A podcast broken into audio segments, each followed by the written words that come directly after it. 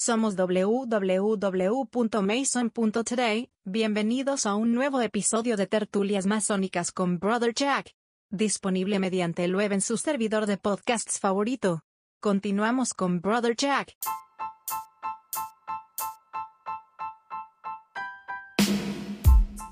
Muy buenas, muy buenas damas y caballeros, bienvenidos a Tertulias Masónicas. Les habla su hermano Jack Figueroa, en compañía del hermano Héctor y la hermana Denise. Preséntese mis hijos. Good morning, como siempre me presento y un poquito presentado, Héctor Lee. Saludos a todos, le habla la hermana eh, Denise Figueroa eh, de Manatí, Puerto Rico. en, el día de, en el día de hoy vamos a tocar un temita que puede ser controversial para algunas personas, para otras no. Y es eh, lo que sería la ética masónica en, en, este siglo, o sea, en el siglo XXI, en comparación con lo que pueda ser lo que haya sido la, la ética masónica en el siglo XX o siglo XIX. Empezamos contigo, Denis. Bueno, a mí me parece bien interesante eh, que de pronto eh, estemos comparando épocas. Yo creo que hay cosas que en efecto cambian con el tiempo, eh, como puede ser la ética, como puede ser la moral, como son las leyes mismas, aun cuando hay cosas que son fundamentales y que se llevan o que se mantienen a través del tiempo. Eh, primero que todo, yo trataría de definir lo que es ética. y de pronto ética es esa cualidad eh, que nosotros eh, consideramos bueno, eh, bueno y correcto, que es una conducta, que es un comportamiento aceptado por las normas, por las leyes, por la moral. y volvemos, estos son temas que a mí me parece que en efecto cambian a través del tiempo. no sé si ustedes compartan mi opinión. Hermano Héctor. Estoy de acuerdo, de hecho, si vamos un poco a la historia, y estoy recordando nuestro, nuestras primeras clases universitarias, ¿no? Tanto la ética como la moral tiene su origen en, las, en los hábitos de un pueblo, en los hábitos, de, lo vemos en este caso en el de, Grecia, lo que era correcto, ah, exacto, la costumbre, lo que era correcto hacer. Y eso no necesariamente habla de lo bien o de lo mal, o sí, de hecho, directamente habla de lo bien o de lo mal dentro del marco de lo aceptado. Así que definitivamente tiene por obligación que cambiar con los tiempos, con los momentos que estamos y el, el, marco con cual se mira. Estoy 100% de acuerdo con esta definición de la ética. Recuerden también que en cuestión de la ética va también de la mano, como dijo la hermana Denis, con, lo, con la moral. Y sí, los tiempos cambian, las morales cambian, la forma de pensar de hace tan, tan reciente como cinco años, la forma de pensar de hace cinco años es muy diferente a la de ahora. Lo que hay que tomar en consideración es todas aquellas tradiciones o todas aquellas éticas morales pasadas que se pueden usar al día de hoy sin alterar la conciencia actual. Me explico. Porque vivimos una sociedad que ahora todo, por lo más mínimo, pues se ofenden o son un poco más, más intolerables a la, a la crítica. Y eso aplica en todos los campos. Sí, sí, eso, y eso aplica en todos los campos. Eso no podemos decir este, que eso es exclusivamente de esta generación, porque si lo traemos a colación, las tuviésemos, para el tiempo nosotros, si hubiésemos tenido las, las herramientas que tienen los muchachos de hoy, las personas de hoy, hubiésemos sido iguales. Y tal vez la moral hubiese cambiado. Y tal vez la, moral hubiese cambiado, pero hay que ver todas aquellas. Perdóname. Perdóname, estimar. Morales no. Los valores hubiesen cambiado. Y esa es otra cosa que hay que tomar en consideración que no lo había visto antes. O sea, cómo llevar los valores, los, cómo llevar los valores exactos y correctos para poder sobrellevar la carga diaria. Díganme ustedes.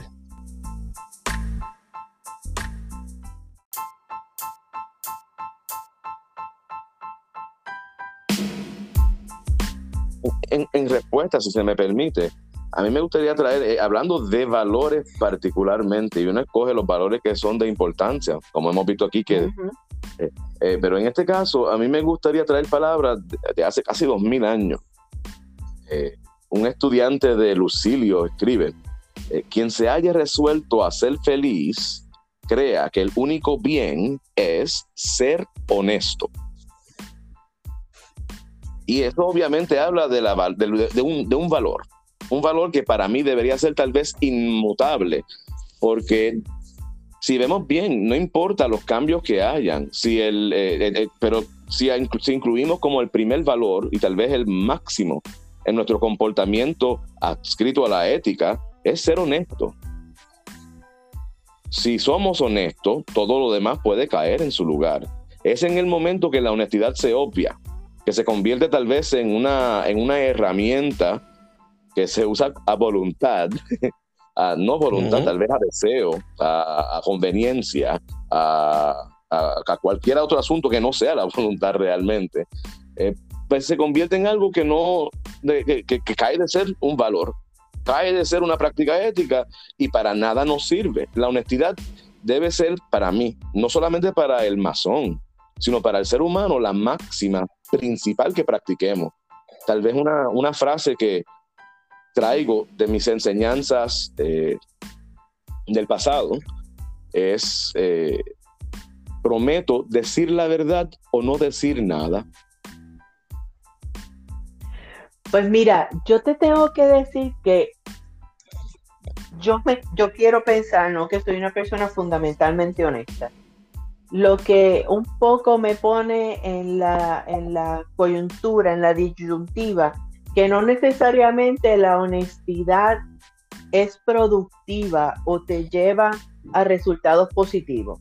De acuerdo. Así que, pues muchas veces sí somos honestos porque es nuestra naturaleza, a sabiendas de que el tiro nos va a salir por la culata, como dicen en el campo, de donde yo vengo. Eh, eso de un lado, pero vamos a suponer que todavía somos honestos y vamos a suponer todavía que aunque en esta vida material no necesariamente eh, nos dé los frutos que pretendemos, quiero pensar que estamos sembrando semillitas positivas en el karma de nuestra vida. Pero esto tiene que pasar por el filtro de, primero, aunque nosotros sintamos que es honesto, que en efecto sepamos que lo que está, estamos diciendo es cierto. Pero no solamente es cierto, que eso que estamos exponiendo sea necesario y sea de utilidad para alguien.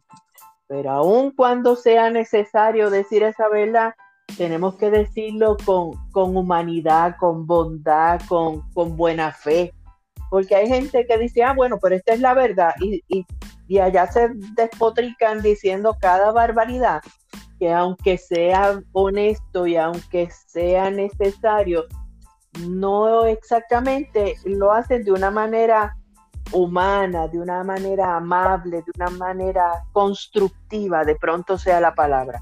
Así que la, la honestidad es importante, pero tiene que pasar por esos filtros para que sea en efecto útil, positivo y, que lleve a resultados de lo que como masones pretendemos, que finalmente es el crecimiento y la superación de la humanidad a través de nuestra superación personal.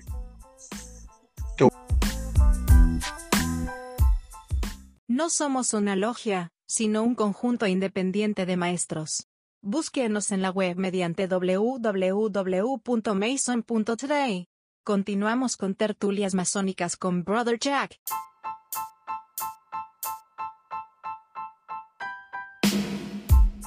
Voy a ser el abogado del diablo. Eh, y tomando lo que dijiste ahora, Denis, la verdad. Y realmente, ¿qué es la verdad? Porque la verdad es relativa. Porque a lo mejor lo que es verdad para ti, para mí no lo es. O tal vez lo que es verdad para mí es duda para otra persona. Porque acuérdate que mientras cada persona tenga un fragmento de, su verdad, nadie se va a poner de acuerdo. A mí me gustaría traer una anécdota como para reflexionar esto, esto que estamos eh, mirando. Y sí, es una anécdota que, es una de las fábulas filológicas o una, una leyenda que no se sabe si es o no es. Pero vamos a transportarnos brevemente al Renacimiento y ver que había una gran industria de esculturas que ornamentaban diferentes lugares, ¿no? Estas esculturas, pues, eh, mira, había muchas esculturas que no salían tan perfectamente como que deberían salir. Y se decía que el escultor tomaba cera y con cera pues tapaba las imperfecciones y la presentaba. Estas esculturas para poder ornamentar, claro, eso es una práctica muy, muy, aceptable. Tú pones una escultura de cera en tu hogar, no vas, eh, perdón, una escultura eh, perfeccionada con cera no va a ser gran diferencia, pero ah, para diferenciar las obras... diferencia visual. Exacto, visual. Visual. Ah, eh, el asunto es que es muy diferente una obra imperfecta a una obra perfecta. Es muy diferente una obra maestra a una obra de un estudiante o aún de un maestro que no salga como comisionada o como intencionada. Los fallos de la materia, los fallos de la ejecución son muchos. Pero una obra que se presenta sin habérsele aplicado la cera para perfeccionarla, se le podría decir o apelar una obra sincera. Se presentaba tal cual era. Con o sin imperfecciones, obviamente eso era punto del apreciador. Y la, una obra sincera no era, no estaba embellecida con artefactos visuales. Y lo quiero usar para representar algo diferente o diferenciar entre la sinceridad y la honestidad. Tú le quitas la cera a una obra imperfecta y vas a ver una obra imperfecta tal cual es, sin ponerle esos filtros del cual hablamos ahora. Para mí. pero es honesta. Preciso. Pero para mí, la honestidad debe primordialmente incluir cada cual de estos valores que hemos tocado, tal vez sin definir completamente, debe tocar completamente, debe tocar el tacto, debe buscar, eh, la hermana Denise dio una fórmula casi perfecta para poder aplicar a cada situación que se nos, se nos acerca y darle un juicio ético, hasta masónico. De hecho, nuestros hermanos escuchen bien, porque es una fórmula que deberíamos todos reconocer, habiéndolo dicho ya, ¿me entiendes? Eh, así que presento la sinceridad versus la honestidad. Y recuerda que la honestidad también, en el concepto de vida, total, eh, uno tiene que ser honesto, como, como, como me han dicho muchas veces, uno es honesto, incluso aunque los demás no sean honestos. Y yo entiendo que parte de ser de, la ética masónica es ser tener honestidad. Independientemente que ya sea en logia, ya sea en la vida diaria, en el trabajo, las demás personas no lo sean, uno, por valores, por moral, debería, pues mira, ser, ser ético en el sentido de que, mira, vamos a hacer esto. Nos guste o no nos guste, si la persona tiene la razón, pues la tiene. ¿Por qué quitársela? Ay, que mucha gente dice, no, que, que la honestidad no paga, la honestidad no paga, sí, pero cuando tú eres una persona de buenas costumbres, pague o no, la honestidad es una.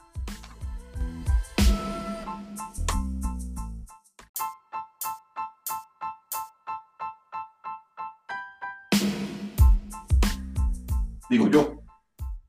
Yo le voy a hacer una pregunta. Estamos hablando de ser honestos y un poco se interpreta como, en efecto, decir las cosas o hacer las cosas yo pienso que dentro de esa, esa fórmula que, yo les presenté hace un momento, cabe espacio para cuando habla de, bondad, cuando habla de, decir o hacer las cosas de buena fe y con buenas intenciones, hay un espacio, grande o pequeño, depende de quién lo vea, de simplemente no decir nada o no hacer nada porque el resultado de esa cosa honesta no necesariamente es bondadoso o no, necesariamente es positivo.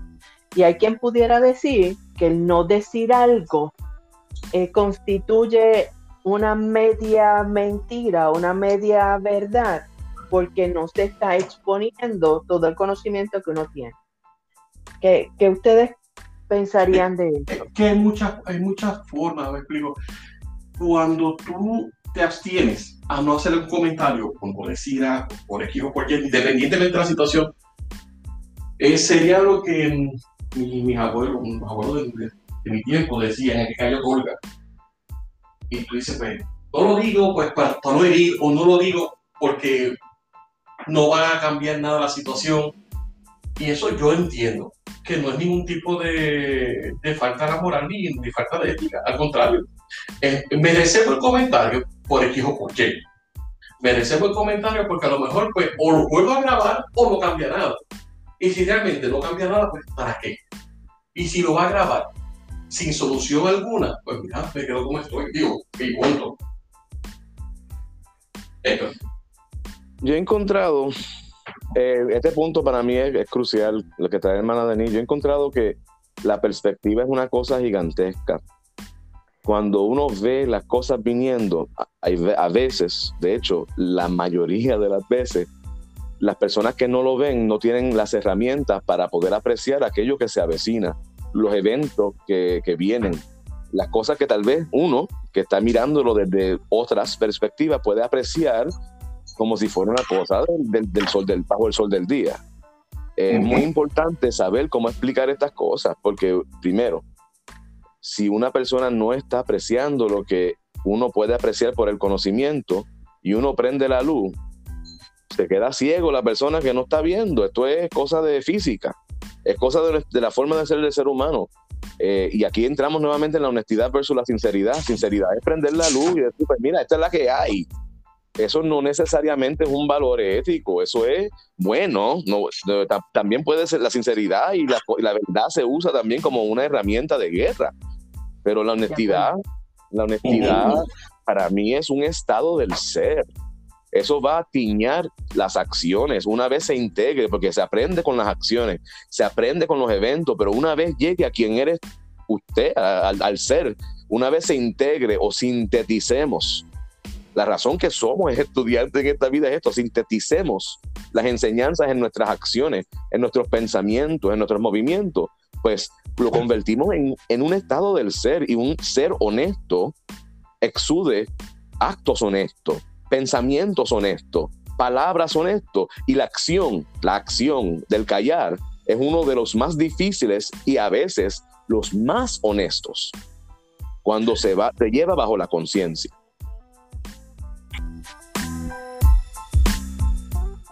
Escuchaste un episodio del podcast Tertulias Masónicas con Brother Jack, producido desde Mason.today. Somos un conjunto independiente de maestros masones, unidos por la fuerte convicción que la investigación masónica presta luz para resolver el conflicto y elevar la conciencia. Nos escuchamos durante la próxima publicación de Mason.today.